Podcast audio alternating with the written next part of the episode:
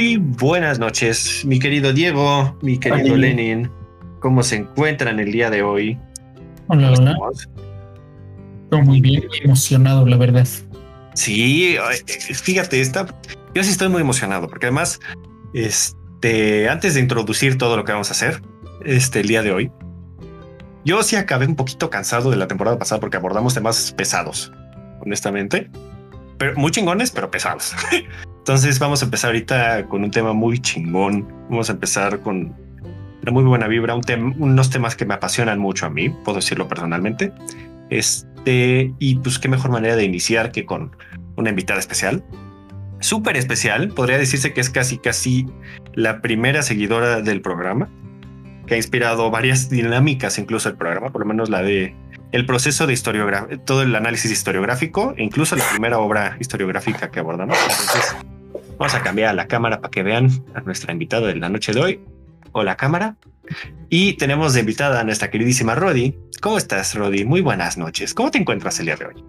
Hola, buenas noches. Muy emocionada. Muchas gracias por invitarme. Hombre, gracias por acceder. la verdad. Este, cuéntanos un poquito de ti, sobre todo aquí en este tema. Este, ¿qué estudias? Sabemos que es algo que pues, les platico yo estudio arquitectura y tiene mucho que ver con la historia. Me gusta mucho toda la parte cultural de la arquitectura, me gusta mucho el arte, me gusta mucho la literatura y ojalá les pueda compartir todo lo mágico que es la arquitectura. No, yo de verdad estoy muy emocionado. Desde este joven he sido apasionada de la arquitectura por varios, eh, eh, por la familia. O sea, mi mamá es arquitecta, entonces es impresionante. También mis respetos con los arquitectos, porque es una profesión que dices tú en la madre con lo que trabajan. De verdad, no es por tirar flores, pero sí está muy cabrón lo que hacen. Este es muy apasionante y este vamos a hablar el día de hoy, como nos delata nuestro título, este de arquitectura egipcia. Este, y como ya hemos mencionado, esta temporada vamos a abordar la de historia del mundo antiguo. Entonces, eh, a mí personalmente es un tema que me atrae mucho. No sé si puedo hablar por Lenin y por Diego. Yo puedo decir que es un tema increíble y entonces la verdad estoy muy emocionado. No sé qué opinen, Diego, Lenin, cuéntenos. Me emociona mucho. No, qué emocionado suenas. Sí te creemos, ¿eh? Sí te creemos. Mira, estuve así de creerte. Este, ay, pues qué. creo que, digo, todos, todos hemos escuchado hablar de Egipto, todos somos de esta cultura, al menos lo básico, y piensas en Egipto y automáticamente piensas en las pirámides, ¿no? Pero no sé, como que hoy que podamos abordar un poco más de eso de qué son las pirámides, de por qué las hicieron, o sea, la cultura, y más todo lo que preparamos para esta temporada, ¿no? De que este va a ser el inicio de, de, lo que se viene en los siguientes capítulos. Entonces creo que es una coyuntura importante para, para el podcast y pues sí, qué mejor forma de iniciarlo. Totalmente de acuerdo. Es muy apasionante. Yo estoy muy emocionado y no quiero hablar mucho ahorita porque quiero de verdad que debrayes totalmente y que me expliques de pe a pa entonces, simplemente ahorita vamos a hacer la, la dinámica que hacemos siempre. Este, ya conoces bien la dinámica, pues sí, sabemos que nos escuchas. Entonces ya todos preparen sus papelitos. Vamos a sacar. Justo hace poquito, con mi hermana y con un amigo, jugamos este juego y nos echamos todas las tarjetas. Me di cuenta que solo hay una tarjeta que aborda el antes de Cristo en todo el juego. Muy raro. Pero bueno, este me da mucha atención. Solo hay una tarjeta que aborda el antes de Cristo. Pero bueno, vamos a sacar cinco tarjetas al azar para que vean. Alguien diga algo. Alto. Ah, vale, muy bien. Ahí va a ser. Y salimos. La primera es. Ah, ok. El Mary Rose se hunde. El Mary Rose era un barco. Solo que no me acuerdo. Ese sí salió, pero no me acuerdo. Este. El primer plástico es inventado. Es la segunda carta. La tercera carta es que fallece Elvis Presley. No se me ha muerto. No, se fue con su, se fue a su planeta. este. Malala Yousafzai es eh, honorada con el Premio Nobel de la Paz y galardonada, sería el término correcto. El primer bombillo eléctrico es patentado. Sería la última que salió. Entonces, la repito una vez más por si alguien se le fue alguna. Se hunde el Mary Rose. El primer plástico es inventado. Fallece Elvis Presley. Malala, Malala Yousafzai gana el Premio Nobel de la Paz. Y el primer bombillo eléctrico es inventado. Ahí para que las piensen el resto del capítulo.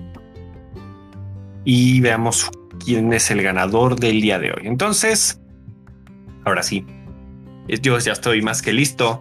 Este, cuéntanos de este mundo tan enigmático que es Egipto, porque además es lo que tiene de interesante lo tiene longevo, entonces es todo un tema largo, enigmático y maravilloso. Entonces yo estoy abierto, soy todo oídos. Por favor, ilústranos. Totalmente. Les voy a empezar a hablar un poco de Egipto, del contexto geográfico y del contexto social, porque yo creo que la arquitectura se debe leer como una interpretación de lo que era un pueblo.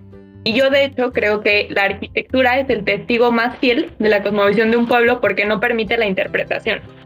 Entonces creo que es una herramienta muy, muy amena y muy cercana a la historia, porque por ejemplo ninguno de nosotros cree que los faraones vivían dentro de las pirámides, ¿no? Sabemos que eran tumbas y por ende sabemos que era una sociedad muy apegada a la muerte.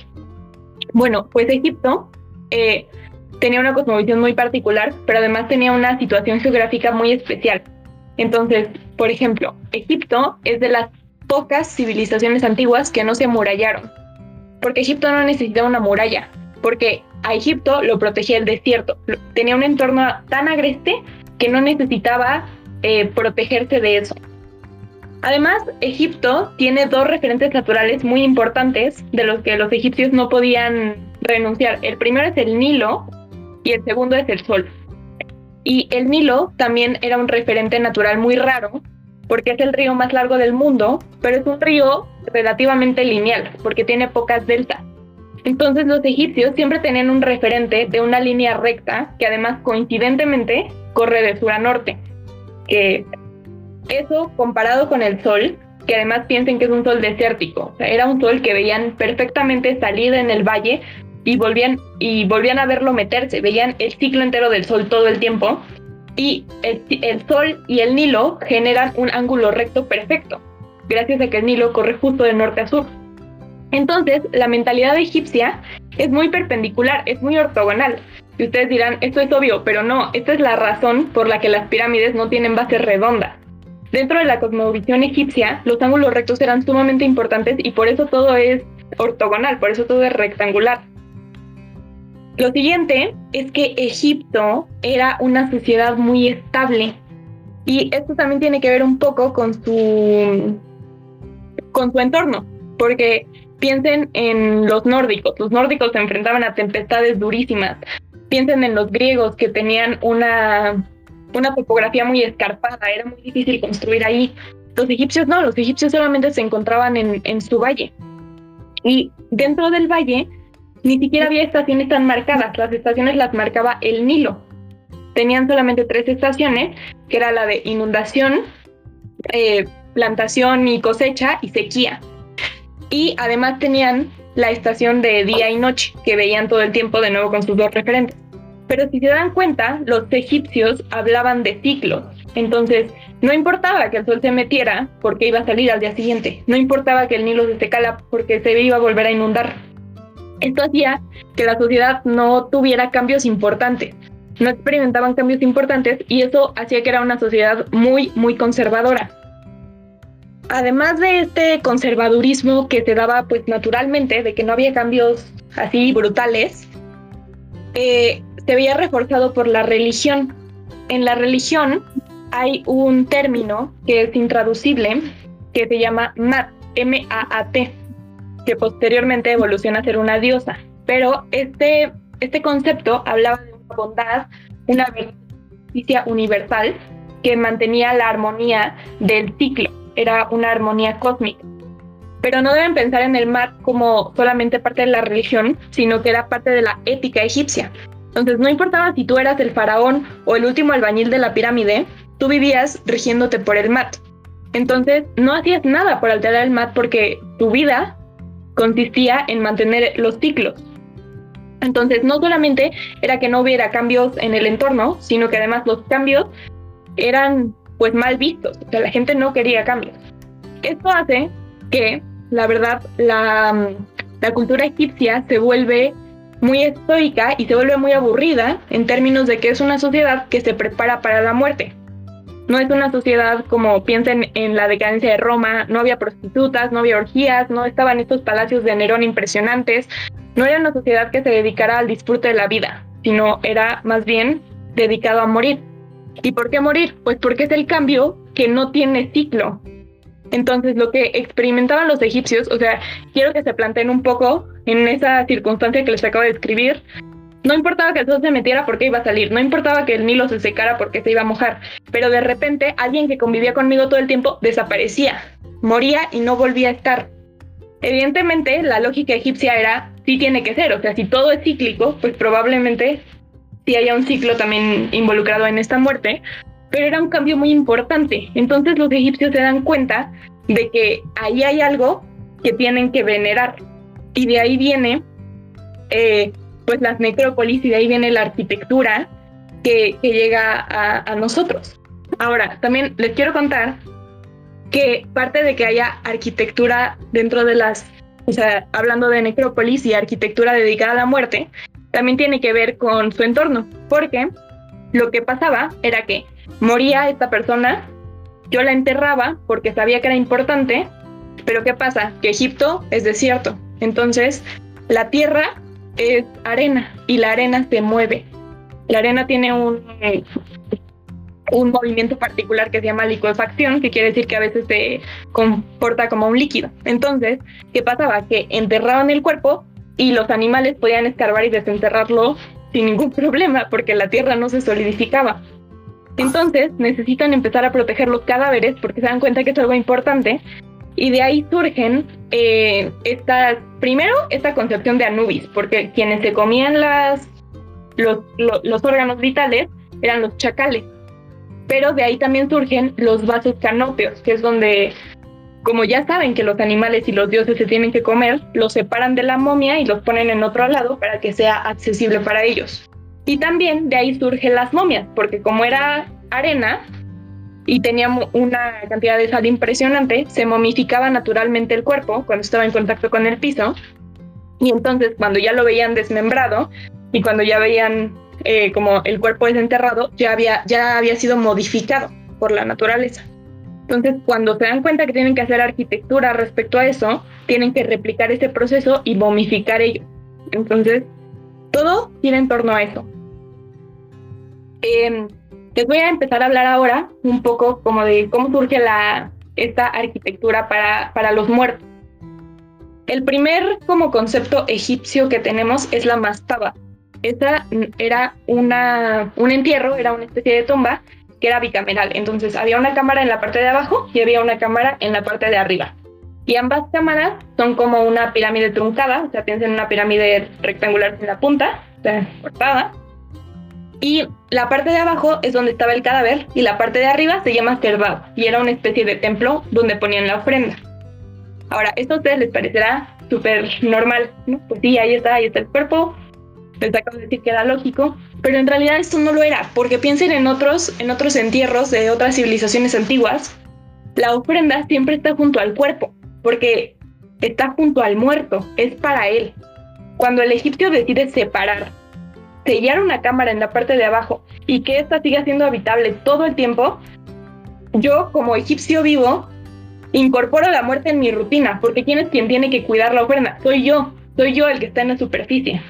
Entonces esto genera un cambio de mentalidad enorme dentro de pues del Egipto ritual, o sea, de cómo tenía que, que vivir el Egipto, eh, vivir un egipcio pues honorable las mastabas además tenían un concepto muy bonito que empiezan a generar las necrópolis. Porque si yo moría, mi padre moría y yo junto y nuestros verdad se juntaban, pero se juntaban en un sentido horizontal. Entonces empezábamos a tener un templo más grande porque ya era un templo familiar. Y Nada más para que se lo imaginen, las mastabas estaban hechas de adobe, que es tierra pisonada, pero estaban recubiertas de cal. Ahora, esto me gustaría que lo pensaran. Igual que ustedes han dicho que Grecia no es monocromático y estaba pintado, Egipto no era fe, Egipto era blanco. Entonces, imagínense todo el desierto con el sol de fondo, con, con el cielo precioso azul, el Mediterráneo en el horizonte y las pirámides blancas. O sea, debió haber sido algo impresionante y bellísimo. perdón que te interrumpa, pero ¿de dónde pintaban o por qué eran blancas o de dónde sale ese color blanco? No estaban pintadas, era un recubrimiento de cal. De piedra caliza, era un acabado solamente. Se pintan particularmente por la mastaba. Eso es algo que me parece súper bonito. No, es precioso. Perdón que te interrumpa. Eh, justo, solo para dar un punto de referencia a la gente, este, si se fijan en la pirámide de Keops, si mi memoria no falla, en la punta sigue existiendo el recubrimiento de este cal todavía y de la zona lisa de la pirámide. Justo ah, tengo aquí referente visual para las personas que nos están escuchando. Una disculpa, pero este, buscan la imagen de la pirámide de Keops, ahí se ve todavía el basamento y se ve que es una zona más clara. E incluso Heródoto habla de estas pirámides en su obra y es espectacular las descripciones que habla de Egipto. Listo, continúa, perdón, solo quería dar este. De hecho, se pintan porque hagan de cuenta que las mataba em, en el Cerdab, pues cada quien ponía lo que tenía, ¿no? Entonces, las familias superadineradas tenían estas eh, esculturas de oro sólido, estos recubrimientos preciosos de metales que brillaban con el sol, pero si yo era artesano y no tenía eso, ¿qué hacía? Pues pintaba. Entonces, las, las mastabas de los artesanos estaban pintadas por dentro y describían la vida del muerto. Esa es la razón por la que cuando entramos a las cámaras funerarias después de la tumba de, de Tutankamón, está todo pintado. Eso lo tomaron los ricos que dijeron, esto se ve bien padre, también podríamos hacerlo nosotros. Pero en realidad era, era una técnica artesana. Y también, igual como chisme histórico, lo que está escrito era por qué el muerto había mantenido el mat. Entonces, no piensen en el pecado, no decía como, habían, nunca mató a nadie, respetó siempre a su esposa, eh, fue un gran padre para sus hijos, sino que eran eh, como, los egipcios eran muy eh, de, pues como de rituales, entonces, por ejemplo, traduciéndolo un poco a nuestra época y a los mexicanos, si nosotros fuéramos a tener una mastaba, lo que diría nuestra mastaba en realidad sería, nunca pasó debajo de una escalera, nunca se le cruzó un gato negro, eran esas cosas que eran como gestos que decían, no, pues entonces tuvo una vida súper recta. Pero no, no es la concepción de pecado aún. Perdón que te interrumpa, por si a alguien le interesa el dato, este, justo muchas de estas son plegarias, se les conoce, y por si a alguien le interesa algún día leerlas, es muy interesante, es el famoso libro de los muertos egipcios. Muchas de estas transcripciones este, se repiten en varias de estas tumbas. Por si a alguien le gusta leer, ese libro de los muertos egipcios es muy interesante. Son unas imágenes muy padres, es maravilloso, perdón. Es precioso, sí.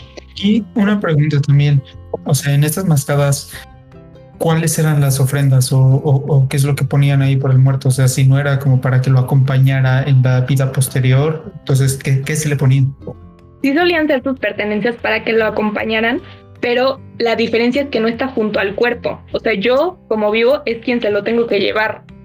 ¿Me entiendes? No, no es que él lo fuera a tomar, porque estaba en una cámara de arriba. Entonces había un ritual para que el muerto pudiera tener acceso a eso, pero no, si eran para él y eran incluso sus animales de compañía, las pertenencias que le gustaban y etcétera. Esclavos. Pero esclavos para, para, los adinerados, pero estaban en la parte superior. Entonces esas ofrendas se mantenían. Había rituales como de mantenimiento. Y en este ya se llevaba a cabo un proceso de momificación, o sea, para el muerto. Sí, porque ya no estaba en contacto directo con la tierra. Ok, que era cuando separaban los cuatro órganos principales, ¿no? Me parece que era que eran diferentes vasijas. Entonces, eso ya sería. Ok. Exacto. Bueno, en realidad, esto es el principio de la pirámide. Les voy a hablar de la pirámide porque es una de las pocas revoluciones arquitectónicas que tiene Egipto. Como les dije, era una sociedad muy estable. Entonces, como para lo longevo que fue, fueron 3.000 años casi de esplendor, la historia del arte avanza muy poco. ¿A qué me refiero con esto? Si tú ves un jeroglífico de las primeras épocas a de las últimas, entiendes perfecto que es Egipto. A pesar de que sí tiene sus cambios mínimos, en realidad eran, eran cánones que seguían siempre. ¿Qué sucede con la pirámide? Pues que llega el faraón Zoser al, al poder y eh, tiene un consejero que se llama Imhotep. Imhotep le dice, pues muy padre las mastabas, pero ya todo el mundo las tiene. Y tú eres el faraón y tenemos que hacer otra cosa. Imhotep plantea dos elementos muy importantes en la arquitectura egipcia. La primera es que empieza a construir con piedra. Pero cuando digo eso, no piensen que la piedra es este bloque de las pirámides de Giza, sino que eran pequeños bloques de ladrillo. O sea, literal tradujo el adobe a la piedra, nada más. Y lo siguiente es que literalmente inventa la pirámide. ¿Por qué? Porque dice, está muy padre lo de los serdabs, están juntos, pero ¿qué pasa si ponemos uno sobre otro? Y eso es lo que genera la forma piramidal que conocemos ahora. Esta es la primera pirámide, es la pirámide de Toter. Y tiene un cambio en la mentalidad eh, geométrica y arquitectónica brutal. Primero, porque es el hecho de que nos quede la arquitectura funeraria tiene que ver con el material que usaron, que es la piedra. Pero esto no es un error. Los egipcios, como les dije, no disfrutaban la vida, no vivían para, para el mundo real, o sea, para el mundo terrenal. Terrenal, exacto. Y entonces toda la arquitectura que estaba enfocada a, a lo terrenal se hacía con adobe. Entonces, esta es la razón por la que no nos queda ningún palacio. No es que no hubiera la casa del artesano, no hay palacios. No piensen en Grecia antigua, no está la Acrópolis, no, no está el Ágora, no están estas plazas públicas. Eso no nos queda de Egipto. Lo que nos queda es justo como eh, la arquitectura para el más allá. Y eso lo entendían perfecto. Sabían que la piedra perduraba y el adobe no. Y por eso elegían construir con piedra. El segundo es que empiezan a pensar en la pirámide como una ascensión. Y esto probablemente a ustedes no les parezca nada impresionante. ¿Por qué? Porque ustedes son mesoamericanos y el mesoamericano siempre entendió el punto cero y siempre entiende que la deidad está arriba, pero eso no pasaba en el mundo antiguo. Recuerden lo que les dije, el Nilo corre en horizontal. Lo único que está arriba es Ra, pero Ra reencarnó a nuestro faraón y entonces ahí está. El Serdab crece igual horizontalmente. La vida es lineal, ¿me entienden? Entonces y empezaron a pensar, si ascendemos y si lo hacemos más cerca del Sol, es un cambio brutal. Además, se genera un principio que a ustedes les parecerá intuitivo, pero en realidad no lo es tanto, que es que evidentemente la mastaba de arriba tiene que ser más chica que la de abajo, porque si no se nos cae. Pero este principio se sostiene hasta 1940. Este principio de construir se sostiene hasta la actualidad. El único momento donde alguien va en contra es en, las columnas cretenses que decidieron voltear su columna y la parte estrecha está abajo. Pero más allá de eso, hasta que Álvaro Alto llega con acero y voltea la columna, nadie más lo hizo. Entonces es algo brutal que entendieron los egipcios desde el principio y que rigieron el mundo hasta casi hasta nuestros días prácticamente. Ahora, si les acabo de decir todo esto que aportó la pirámide de Stoser, ustedes me van a decir, ¿por qué no es la más famosa?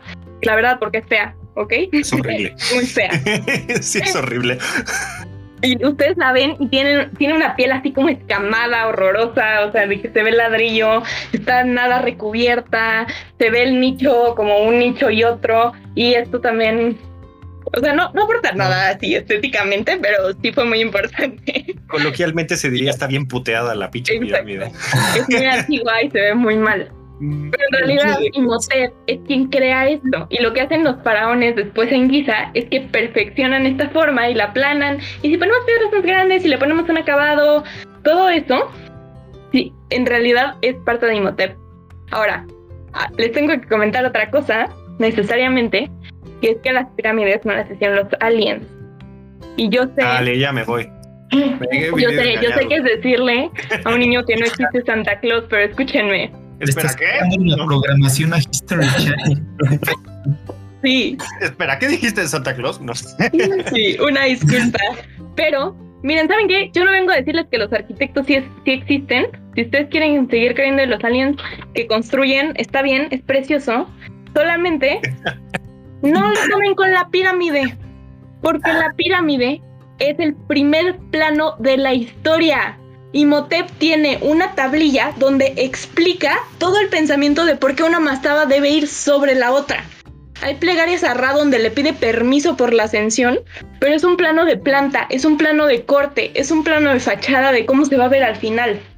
Entonces es un momento importantísimo para la arquitectura porque Imhotep es el primer arquitecto. Si tú quieres creer en los aliens, está bien. Ahí está Stonehenge, ahí está la, la puerta de Ishtar, nadie sabe quién es esa.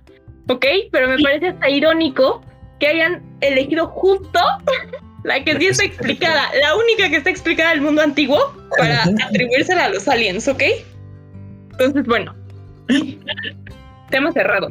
En cuanto a las pirámides de Giza, les voy a explicar que están perfectamente orientadas en norte y sur, porque tienen que ver con el Nilo. Ahí es interesante porque no están ubicadas respecto a nuestro eje cardinal, sino en torno a su Nilo, y su Nilo coincide con nuestro eje cardinal. Entonces, eso es algo como para considerar. Y ya sé que les dije que no aportaron gran cosa después de, de Imhotep, pero en realidad lo que hace que la pirámide sea tan compleja es la forma de construcción.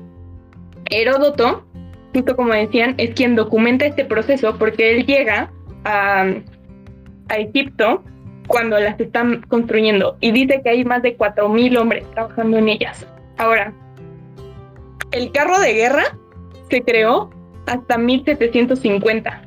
Los egipcios no movían estas piedras con ruedas, eran muy, eran, fueron muy posteriores.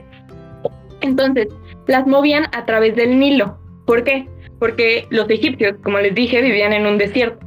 Pero en la parte de arriba del Nilo, en su naciente, sí había roca y de ahí sacaban todo para sus templos. Entonces bajaban la roca, la, quitaban de la montaña y la mandaban por todo el río hasta llegar a la pirámide. Ahora, ¿Cómo la subían? Se generaban planos inclinados, la rampa ha existido desde siempre. Pero se cree que los egipcios hacían una primera parte y luego hacían la rampa y luego hacían la segunda parte. Si hubieran hecho eso, no hubieran terminado las pirámides jamás. El tiempo para construir la rampa hubiera tardado exactamente lo mismo que el tiempo para construir la pirámide.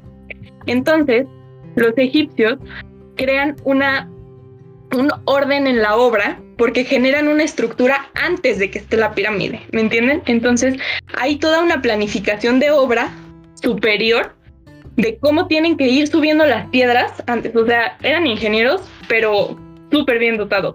Impresionante. Como dato cultural, este Heródoto nos habla de una máquina incluso que habla este, no sé si le vas a hablar, si le vas a hablar, dime. Este, Heródoto nos menciona de una máquina que la, es un contrapeso, es un principio de física, en la cual había un chingo de esclavos acá que empujaban para que se levantara la, roca y girara y se fuera para allá. Y este, existen documentación, existen sitios arqueológicos en donde se encuentran a los esclavos que tenían que empujar y cargar estas piedras. ¿Y cómo se sabe que eran los esclavos? Porque todos o se nota que, o sea, tienen la espalda tal cual puteada, no tienen columna vertebral, están deshechos, todos los huesos los tienen hechos tiras precisamente por mover estas piedras. Entonces es muy interesante, es impresionante. Si de verdad quieren profundizar en esto, lean Heródoto, es un chingón hablando de Es emocionante, perdón. Es impresionante. En cuanto ya a la parte constructiva, ¿qué sucede? Que se sabe que en las cámaras funerarias están las pues las reliquias de los faraones. Entonces todo este saqueo inicial que, que ahora documentan las películas y hollywoodenses no es moderno. Los egipcios pobres también sabían que ahí estaba el oro y también sabían que ahí había cosas que robar. Entonces, los arquitectos tienen que empezar a crear un juego de cámaras. Las cámaras secretas sí eran, donde están completamente vacías, había una trampa para que no robaran. Además de que la pirámide tenía un estilo de seguridad, que era que la entrada de la pirámide no está ras de piso, sino está como a la mitad de la pirámide. Entonces, para todo el rito funerario, pero para lo demás, o sea, para el, resto de ritos, había que poner un andamio para subir. O sea, no. Tú, Juan, que ibas caminando por la pirámide, no podías entrar. Era muy complicado entrar. Había todo un ritual para ello. ¿Y qué sucede? Pues que las pirámides tienen la cámara funeraria principal con esta idea de ascensión en el centro geométrico de la pirámide. Esto es un cálculo impresionante solamente por el tamaño de la pirámide. Pero si esto no les parece impresionante, piensen que la cámara central es justo donde carga la punta, que además la punta era de oro sólido. Entonces, ¿qué hago para sostenerla si aquí tengo un hueco? O sea, había un genio estructural detrás de todo esto. ¿Y qué más? Que esto no es solo el vacío, sino que hay que crear un recorrido para llegar ahí. Recuerden que es arquitectura. Entonces, todo el recorrido dentro del cuerpo geométrico para llegar sin tocar las cámaras secretas ni las cámaras escondidas era súper complicado de diseñar. Ahora, como se sabía que las, que las pirámides tenían riquezas y necesitaban mucha gente trabajando ahí, ¿qué pasaba? De nuevo, con la administración de obra, movían a los albañiles. Los albañiles no veían las cámaras terminadas, las iban rotando para que al final conocieras un poco de todo, pero no te pudieras dar una idea entera de cómo era el volumen final de las pirámides. Ahora, otra cosa que les quiero contar es que sí es cierto que había esclavos. Y sí es cierto que Egipto los usó para construir sus pirámides. Pero no se podían usar esclavos para todo. Imagínense ustedes que tú habías sido un guerrero que toda su vida había entrenado para empuñar un arma. Llegas a Egipto, eres esclavo y de repente este genio de la obra te dice, por favor me agarras ese bote de cal y me haces un aplanado parejito para que yo ahí después dibuje con un jeroglífico que no vas a entender. Y además va a ser rápido a la primera, porque yo no tengo tiempo. Esto tiene que estar antes de que el faraón se muera y ayer tosió. Entonces, no tenemos tiempo para estar poniendo y quitando aplanados, ¿ok? O sea, esto ya va ahorita. ¿Mandé? Eso sí quedó hasta nuestros días. Exacto. Entonces, eran, eran albañiles talentosísimos, o sea, de verdad, eran gente que se dedicaba a la construcción toda su vida y era enteramente esto. ¿Y por qué se daba así? Pues porque, de nuevo, Egipto era bien aburrido y no había nada que hacer. Si yo era campesino y ya se había inundado el Nilo y ya había plantado yo y ya estábamos en los meses de sequía y además después se iba a volver a inundar, más de la mitad del año yo no tenía trabajo. Pues, ¿qué iba a hacer? Entonces los faraones pagaban y era un trabajo remunerado para los egipcios toda esta parte de los acabados. O sea, que este también no habla de que eran profesionales al respecto. Y además, los egipcios empiezan a plantear un principio de urbanismo, porque había tanta gente construyendo las pirámides que tiene que haber una ciudad para donde viven los trabajadores. Entonces, esto también era una herramienta de expansión, porque, por ejemplo, la pirámide de Sócer si se encuentra en Menfi, que fue en, su momento la capital, pero después en Giza la separan. Entonces, eh, era también un instrumento de expansión para que la gente se fuera desplazando y Egipto fuera creciendo. Y esto nos habla de que había una riqueza impresionante, pero también yo creo que la gente quería trabajar en la pirámide. Y esto es de mi cosecha, no hay nadie que lo pruebe. Pero piensen en la en las catedrales medievales. La catedral medieval también se hacía con voluntarios y no era gente a la que le pagaran. Y además era una catedral que no veías construida en una vida, sino que los tiempos se marcaban como, ah, apenas está la primera aguja de Notre Dame. A mi abuelo le tocó cuando pusieron la piedra clave. Entonces, imagínense el poderío de Egipto, pero además la impresión de decir, yo hice esto, porque las pirámides sí se construían en una vida.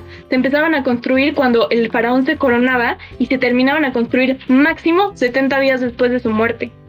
Entonces la gente sí veía la pirámide terminada. Y además como no tenía nada que hacer, o sea, yo creo que aunque no fuera un trabajo súper bien remunerado, la gente sí quería estar ahí, o sea, sí quería hacerlo. Y creo que sí era una opción muy digna, pero a mí me encantó eso de la construcción. y además había como un, como había planos que explicaban las pirámides. Entonces, por eso, el, el conjunto de Giza, que se hace con tres faraones distintos, que son Keos, Kefren y... ¿Y Cafarnaum, No, eh... eh ay, Micorinos, perdón. Esos tres están construidos similarmente, ¿saben? Entonces, justo es porque hay planos y hay una explicación de qué está pasando. ¿Qué sucede después? Esto es eh, en el Bajo Egipto, cerca de los deltas del Nilo. ¿Qué sucede? Que llega Hatshepsut a, al trono, se convierte en faraona y le dicen, tenemos que empezar a construir tu pirámide ya, porque quién sabe cuándo te vas a morir. Y ella dice, a ver, ¿qué estamos haciendo? ¿Qué estamos haciendo? La roca está allá, ¿para qué le estamos trayendo? ¿Qué estamos haciendo? O sea, ahí está el Nilo, nos podemos mover para allá, no hay ningún problema. Además de que ella también tenía un concepto político de expansión de Egipto hacia el Medio Egipto y ahí empieza el Imperio Medio.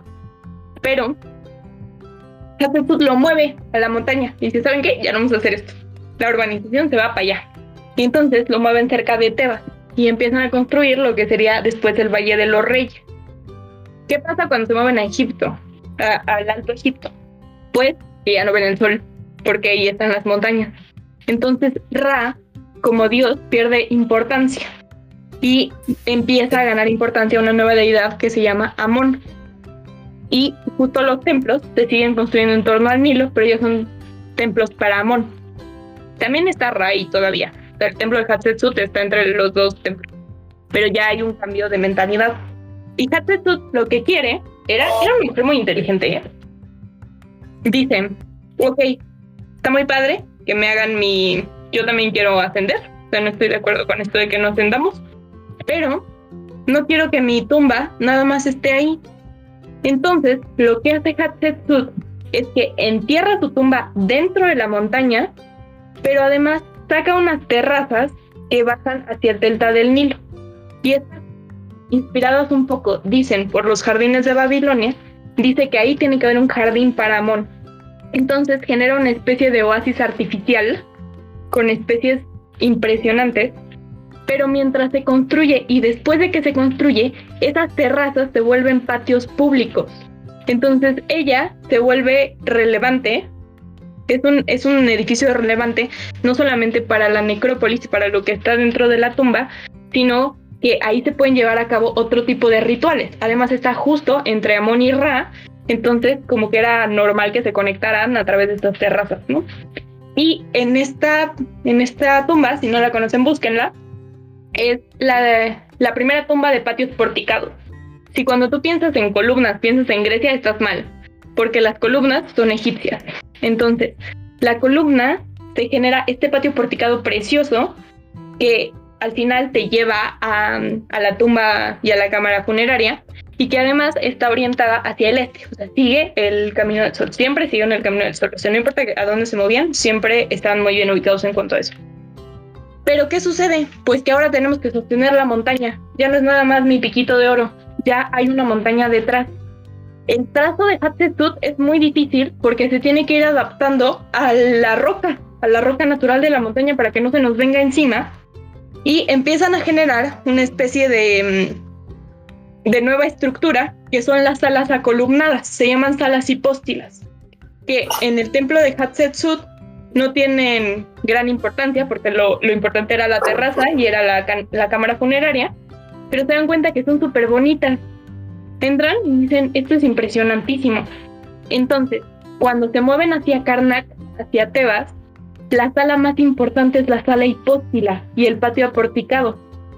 Y las salas hipóstilas eran, eran salas de columnas gigantescas, que además la columna egipcia es muy rara porque primero tiene como un eje de madera y se le van metiendo así como cuentas de piedra, se van apilando discos, donas, y estos discos se decoran. En Hatshepsut no están decorados, pero en, en el templo de Amón de Karnak sí. Y eso no tiene que ver con ya en el templo de Amón ya no tiene que ver con una necesidad estructural, porque arriba nada más hay dintel. O sea, de hecho ya ni siquiera hay un techo. Sino que tiene que ver con un estilo de la sombra y de que la columna también tiene que ver con el sol y con la sombra. Con, allí hay otro cambio de mentalidad de que la sombra también importa, ya no es nada más el sol. Entonces se generan eh, estos espacios gigantescos que se vuelven preciosos. Pero también lo que les quiero decir es que los egipcios fueron grandes maestros de los griegos. Entonces, los egipcios fueron los que les enseñaron a construir a los griegos. Entonces no hay nada nuevo bajo el sol. Dentro de la tumba de Hatshepsut, la, estos discos tienen 16 lados. Entonces se genera ahí como un polígono y estas eh, estrías que se generan son lo que después sería el fuste estriado de los órdenes dórico, jónico y corintio. Al mismo tiempo, Hatshepsut se da cuenta de que la arquitectura también marca una diferencia porque ella es la primera que hace la tumba.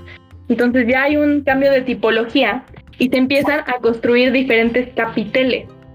Entonces, en el Alto Egipto, en las épocas posteriores, se, construye un mejor capitel, o sea, se, se hace más estético, que es un capitel platiforme, que tiene como esta forma.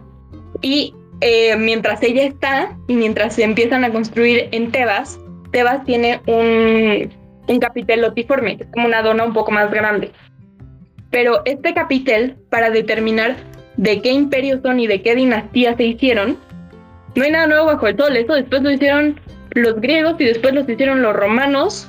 Los únicos que cambiaron ahí un poco, como les decían los cretenses, pero eso duró para siempre. En el neoclásico, en el siglo XIX, se seguía haciendo eso. Y eso es completamente egipcio. Ahora, les quiero contar una cosa que me parece muy bonita, que es que la sala hipóstila era preciosa. Y de hecho era incluso el lugar más importante del templo, porque a donde estaba el santuario no podían entrar todos, pero todo el mundo podía ver la sala hipóstila. Entonces, no sabemos casi nada de la casa egipcia, pero lo que sí sabemos es que en medio de su sala hay una sola columna y era una columna que además estaba sobredimensionada, no tenía un techo así increíblemente grande ni nada. ¿Y qué pasaba? Que la gente que tenía mucho dinero iba a la sala hipóstila y decía, qué bonito es, yo lo quiero en mi casa. Y entonces llevaban la columna a su casa y yo siento que es un primer gesto de interiorismo. De esto me gustó en el templo, ¿por qué no lo tengo yo también? Y entonces lo llevaban y, la, o sea, si quieren identificar una casa egipcia, lo que tenían era justo la columna en el centro. Entonces, eso me parece súper coqueto. Y todo lo que les acabo de decir son invenciones de los egipcios. Pero para que tengan una idea de la longevidad que tuvo esta civilización, sabemos de las pirámides de Giza por Heródoto, que documentó el proceso de construcción. Sabemos del templo de Karnak por las conquistas de Alejandro Magno. Entonces, Grecia fue y vino mientras Egipto seguía. Y algo que es súper impresionante es que yo creo que esta estabilidad es muy difícil de concebir cuando hablamos de la era moderna. Pero en realidad esto continúa, porque en Egipto no hay grandes eh, obras de arquitectura orgánica actualmente, habiendo acero. La traza del Cairo sigue siendo completamente ortogonal. Y dentro del árabe, y algo que se le dice a los turistas actualmente, es un dicho que tienen ellos que dice, el tiempo pasa, pero Egipto permanece. Entonces, la concepción egipcia de la permanencia es entera. Yo creo que tiene que ver con el sol y con el Nilo, porque ahí sigue el sol y ahí sigue el Nilo.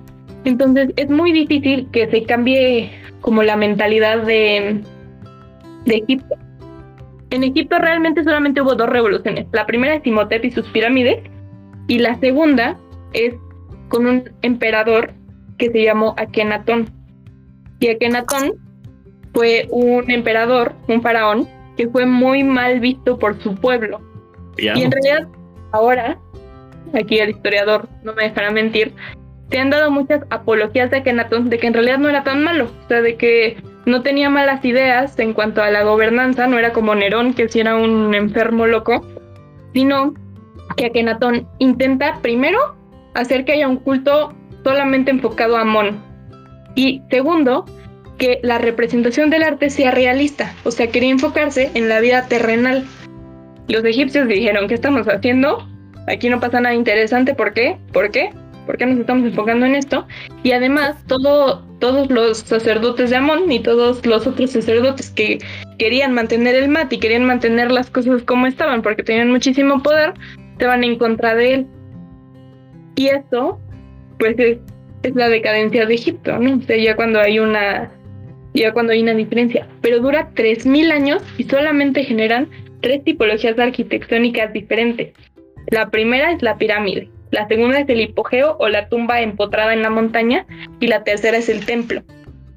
Entonces, no es que no supieran construir, no es que no nos llegara todo lo que había que llegarnos, realmente era una civilización súper adelantada en términos constructivos, en términos de ingeniería, sabían muchísimas cosas. Y a nosotros nos llega un poco disuelto y occidentalizado porque nosotros le damos todo este crédito a Grecia y en realidad los egipcios fueron quienes les enseñaron a los griegos cómo.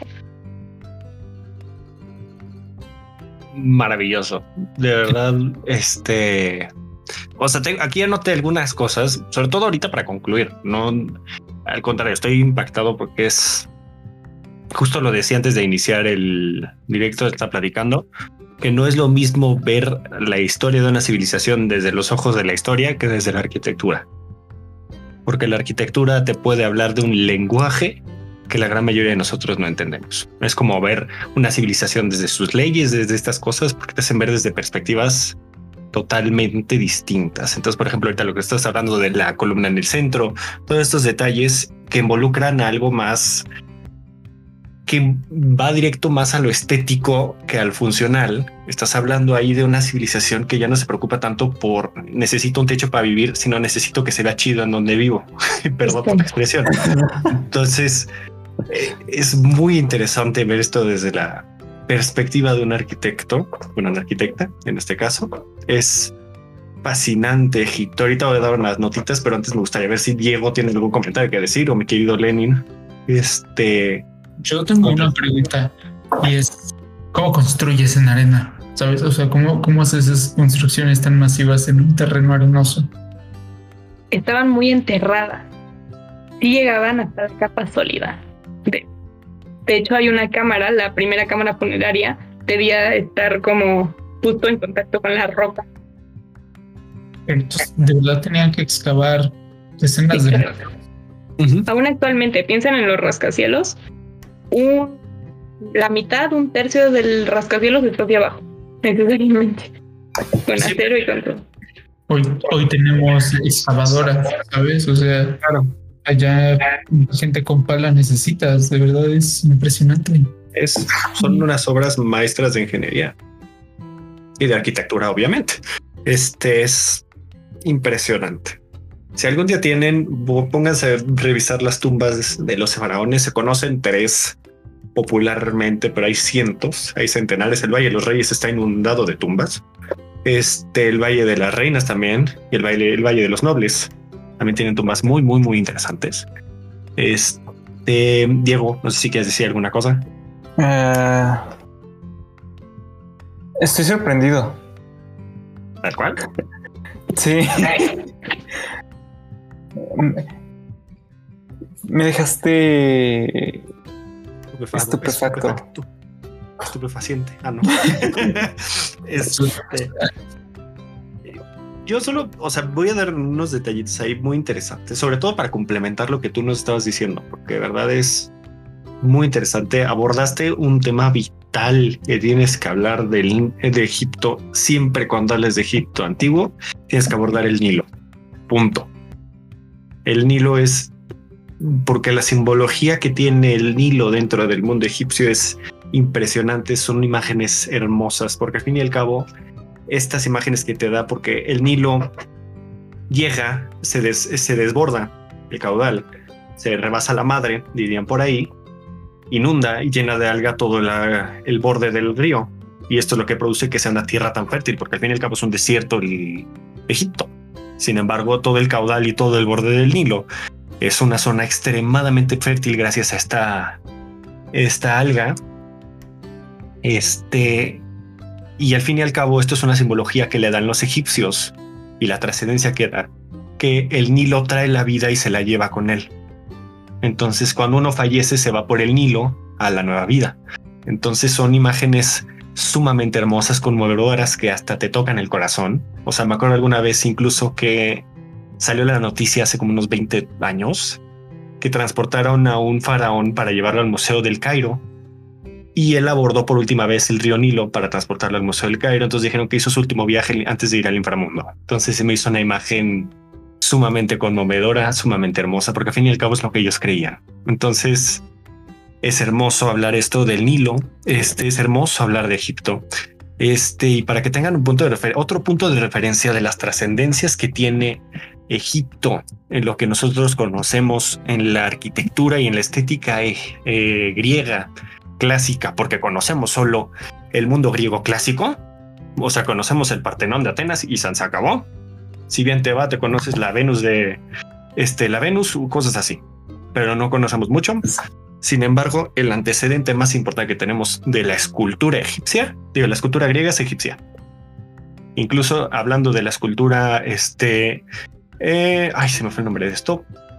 Ay, ay, previas al clásico de Grecia, ay, me van a odiar las personas que me escuchen de esto. Este, micénica, la escultura micénica, este, el antecedente más importante que tenemos es la estática que tienen las esculturas egipcias, porque son esculturas este, sumamente rígidas, sumamente inmóviles, hablando del movimiento corporal de las esculturas. Y esto nos habla mucho físicamente, hablando un estudio artístico de las obras e incluso de la arquitectura, sobre todo de la arquitectura egipcia, de por qué se hace en piedra, porque querían que esto perdurara. Punto. Si se hace en piedra es porque la muerte sigue aún a pesar de nosotros. Entonces, incluso el material que nos estás mencionando tan puntualmente y tan maravillosamente, tiene una trascendencia, tiene una motivación, tiene todo. Entonces yo estoy personalmente muy agradecido. Ha sido una plática sumamente interesante y enriquecedora para un tema que a mí personalmente me gusta mucho. Me gusta profundizar más en estos temas que me llaman la atención y es muy bueno y muy gratificante escucharlo desde la perspectiva de fuera de la academia histórica. Porque siempre escuchamos lo mismo. Incluso tuve maestros en la carrera, este, conspiradores, no necesariamente de que me decían de alienígenas, pero así de otras cosas. Y si es mágico el mundo egipcio, es impresionante. Si de verdad tienen la oportunidad, hay muchísimos documentales, hay muchísima información. Si algo tenemos la ventaja de conocer de Egipto es que sabemos qué es lo que dicen sus paredes. Y sus paredes no se murieron, no se quedaron calladas por la eternidad, gracias a otro personaje que vamos a hablar en el siguiente capítulo justamente, porque es sumamente interesante y para hablar de Egipto tienes que hablar de Champollion, pero del Changoleón dirían por ahí, pero es impresionante. Yo estoy sumamente agradecido y quería Rodi, de verdad, has complementado muchísima información y llenas huecos este, de información que me hacían falta saber sobre Egipto. Entonces, de verdad, muchas gracias. Me alegro mucho saber esto. Ojalá les haya compartido un poco de lo mágico que puede ser la arquitectura. Es cautivador. La arquitectura es espectacular. Entonces, a mí me tienes cautivado. Diego, ¿qué pasó? Ah, es que estaba revisando mi librito y eh, hay otro tipo de pirámides porque nos hablaste de las pirámides que son como escalonadas. Hay otro, bueno, hay vestigio de que usarán otro tipo de, mm, vaya, figuras ¿De diseño? para realizar las pirámides. Ajá. Pues realmente como pirámide no, pero sí hubo mucha experimentación cuando llegan al Valle de los Reyes por lo que les decía de que ya tiene que ser la montaña y ya nuestro librito de cómo se construye ya no sirve porque la montaña cambia. Entonces, sí hay otro tipo de, pues como de geometría, pero se dan sobre todo en el Valle de los Reyes, no en las pirámides. Ok. Buena pregunta, por cierto. O sea, por acabo, pues, es un movimiento eh, vaya, que no hayan cambiado mucho las cosas no quiere decir que haya sido algo malo, es al contrario, algo muy bueno, quiere decir que funcionó y funcionó tres mil años. Entonces, más bien piénsalo de esa manera. Dirían los ingenieros, si funciona, no lo toques. Entonces, este aplica lo mismo con ese diseño. Porque al fin y al cabo, ahí tiene una. La arquitectura, no me deja mentir, el arquitecto tiene una función este, tanto estética como para la sociedad, como para la necesidad de la persona. Entonces, obviamente, necesita una casa que, persona, que habiten seis personas y puedan vivir en convivencia. Por dar un ejemplo, tienes que ver lo funcional y lo estético. Punto. Pero particularmente en la arquitectura egipcia es bien interesante eso, porque quien la habita es quien va a renacer. O sea, es él, es tú, generas como la escenografía para que el muerto renazca.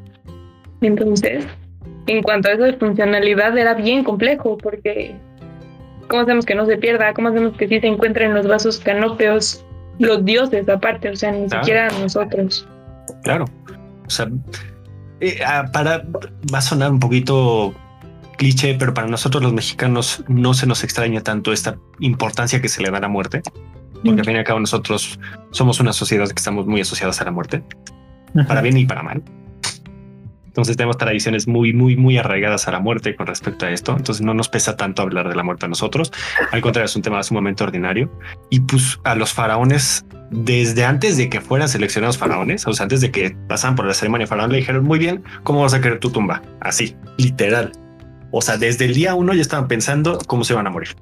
Tal cual. Entonces, es una sociedad sumamente arraigada a la muerte. La muerte es la razón para vivir para los egipcios, podríamos decirlo así y creo que estaríamos en lo correcto asumiendo ese dato. ¿Qué querías decir, Diego?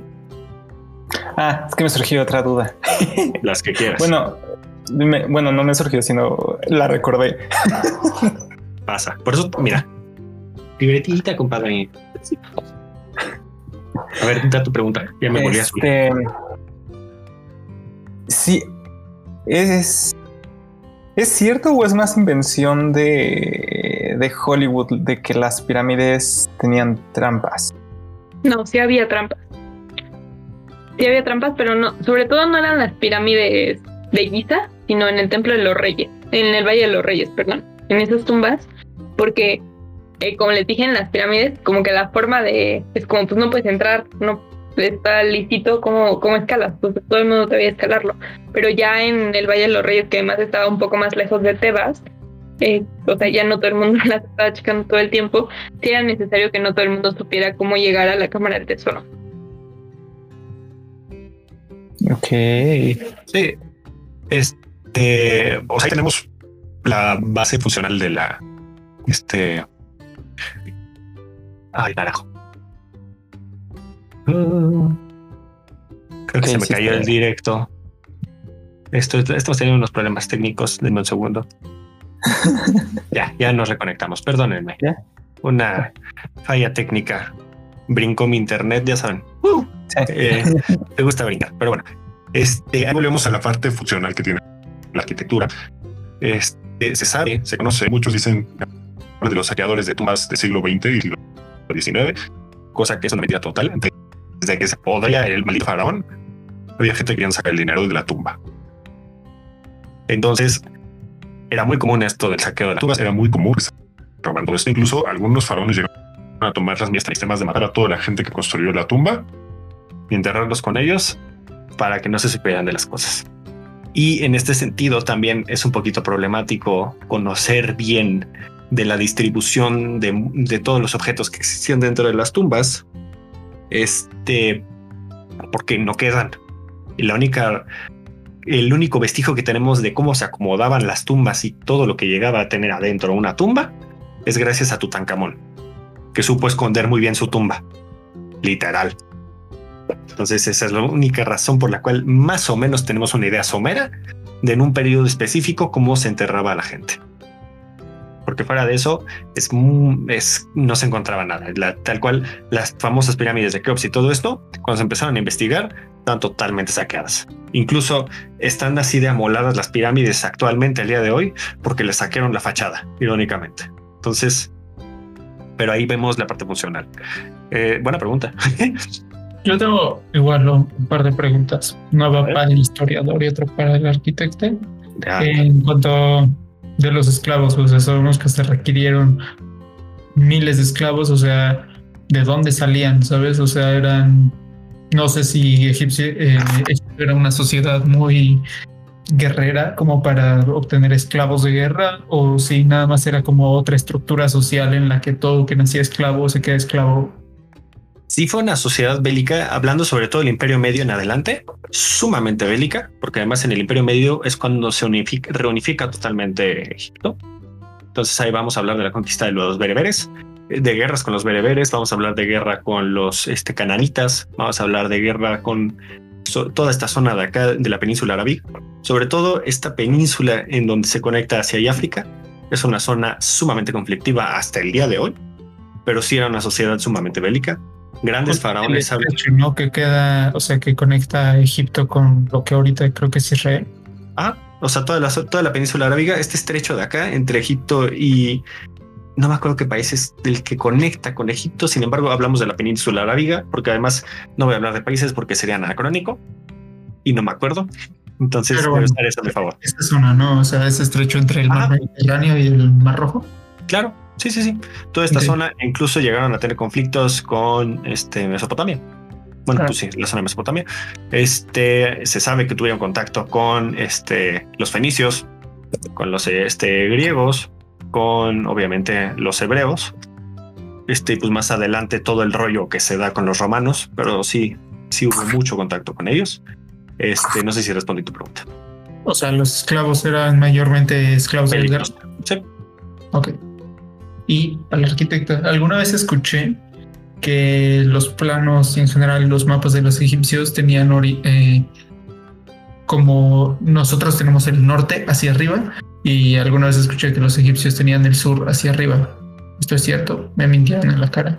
No, no te han mentido. Lo que pasa es que cuando nosotros hablamos de arquitectura egipcia, siempre hablamos de norte y sur porque coincide con el Nilo. Pero la referencia de los egipcios no era norte y sur, era arriba del Nilo, naciente del Nilo Mediterráneo. Entonces, como el Nilo nace en el sur, sí, sí está marcado.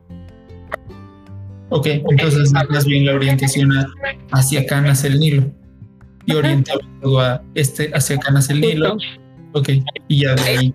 Esa orientación se empieza a modificar un poco cuando empiezan en el templo de Karnak, porque como les dije, ya estudiaban la sombra y la sombra ya no es por el Nilo, es por el sol. Entonces Ya, ya importa el este y cómo se mueve así. No sé si tengas alguna otra duda, mi querido Diego, mi querido Sí. Sí, venga. qué bueno, qué gusto me da que ya preguntes, cabrón. Estuviste en la temporada en voto de silencio. Rodi, ¿consideras que, que la estructura piramidal ha influenciado más en alguna época de la, de la historia de la arquitectura? Sí, sí, 100%. Hagan de cuenta que llegaron, llegó el neoclásico y dijeron, ¿qué es lo más padre del mundo? Pues Roma y Grecia. Y ahí no había pirámides, por lo que les dije de que la topografía era bien difícil. Cuando llegan los detractores de la, del neoclasicismo, empieza el Art Nouveau, empieza todo esto, pero ya que logran el acero, pero imagínense, hasta que lograron el acero pudieron replicar Egipto. O sea, fue algo completamente diferente. Entonces, como ya no quieren nada que ver con el neoclásico, dicen, ¿qué le faltó al neoclásico que todavía es antiguo? Porque la, historia de la arquitectura se mueve un poco así. Y dicen, pues Egipto. Y entonces retoman esto y es ya un poco como arquitectura pues semi-contemporánea, o sea, Sion Pain, es el museo de el Louvre, todo eso, tiene toda la intención de remitir a Egipto. Como dato cultural, este, para complementar un poquito el dato, desde el siglo XIX este, se volvió muy famosa el diseño egipcio, específicamente hablando en muebles, eh, gracias a las invasiones napoleónicas a Egipto. Este, Napoleón era un gran fanático de Egipto, incluso él funda el Museo del Cairo. Este, y una de las grandes aportaciones de Napoleón al descubrir a la egiptología es la piedra de Rosetta pero también tenían, también eran apasionado del estético del Egipto, hablando en muebles y en esto. Entonces, este, incluso Napoleón mandó diseñar muebles basándose en diseños egipcios, le encantaba. Este, no sé si este, quieran decir algo más, mi querida Rodi, de verdad, nuevamente, muchas gracias. Ha sido un gustote iniciar la temporada con tan chingón tema, con bueno que les chingona exposición. Este, de verdad, muchas gracias. Y este, no sé quién decía algo más, mi querida Roy, no sé si quieres decir algo más. Nada, agradecer la invitación y sigan viendo la temporada porque el mundo antiguo es impresionante. Es maravilloso y justo la siguiente semana, ya que abordamos ahorita este del diseño arquitectónico, ya nos empapamos sobre todo mucho para pensar en la sociedad de Egipto, en todo este enigmático mundo que es. Y vamos a hablar la siguiente semana de la civilización egipcia. Son 3.000 años de historia extremadamente apasionante, em, que se conoce mucho afortunadamente. y que llega hasta nuestros días gran cantidad de información. Este les agradecemos por haber escuchado, por seguir escuchándonos. Este, no se les olvide nuestras bellísimas redes sociales. Ahorita estamos ya casi a punto de llegar a 300 personas en TikTok, por si quieren darle follow. Estamos como, como Contémonos Podcast y en todas las demás redes sociales, Facebook, Instagram, Twitter, etc. ¿Qué pasó, Lenin? Las tarjetas. Ay, Headbands termino el anuncio parroquial y Headman. este, y pues estamos en YouTube y hacemos este directo todos los jueves en vivo a las nueve y media en Twitch, twitch.tv, diagonal contémonos, para que le vayan a dar a follow. Y estamos en las plataformas de audio que son Spotify y Google Podcast, Apple Podcast, ah, Anchor, Deezer, eh, muchas otras. Muy bien. Entonces, ahora sí vamos a ver lo de las cartas. Están muy cerradas las del día de hoy. Este. Pero les recuerdo nuevamente, ahí para que tengan listas. El Mary Rose se hunde, el primer plástico se inventa, fallece Elvis Presley, Malala Yousafzai este, obtiene el Premio Nobel de la Paz y el primer bombillo eléctrico es inventado. Entonces déjenme las acomodo como yo creo que es. ¿Patentado o patentado? Es patentado, perdóname. Patentado. Em, este va acá, este va acá, este va acá y este va acá. Ok. ¿Quieren que las diga? Diferencia de años, pero igual pasa a ver. ¿Vale? No porque me sepa la diferencia de años, pero son dos años de diferencia. No, no. A ver. Em, la primera que salió fue el Mary Rose, si mi memoria no falla. Esa la voy a voltear primero. Es en el año de 1545. No sé si alguien no la. ¿Qué? 545. No, pues ya. Sí, por dos. Después este, salió la de Malala, ¿no? No, el, primer, plástico. El primer plástico. Esa fue en el año de 1907. ¿1907? 7. Después sí salió la de Elvis. Elvis Presley. Elvis, Presley, 77. Después fue Malala. Ajá. Malala fue en el año de 2014. Ajá. Y el primer bombillo eléctrico, hasta ahorita voy bien. Lo único que me falta por ver es la del bombillo, que creo que ya la cagué. 1880. 1880. Gané. Vamos a ver. El, orden es este, el Mary Rose, 1545, el bombillo es 1880. Este, el primer plástico es 1907, Elvis Presley fallece en 1977 y por último Malala en 2014. Entonces la tiene entonces, Tengo el 100% mal. Ay, ¿cómo les pusiste? A ver, solo por morbo. Qué bueno, qué bueno que soy arquitecta, ¿no? ah, pero así se aprende, cagándola. El humano solo aprende los trancazos. Solo me equivoqué en la de Mary Rose. O sea, pensé que la bombilla fue antes que Mary Rose. Y pero la verdad no he escuchado de ese debajo. Entonces, a ver, Dice, entre 1836 y 1840, Charles y John Dean recuperaron se ve, este, algunas armas de... Ah, es que es de María, es por María Tudor, María Estuardo. Ok. Más sentido. Este... Hubieran dicho eso. Sí, No, pues sí, sí, es María Estuardo, pues ya te ubicas mejor. Pero bueno, este, muchísimas gracias a todos los que nos acompañaron. Rodi, nuevamente, muchas gracias. Diego, a ti no te agradezco porque no tienes de otra y Lenin a ti tampoco, pero aún así, gracias.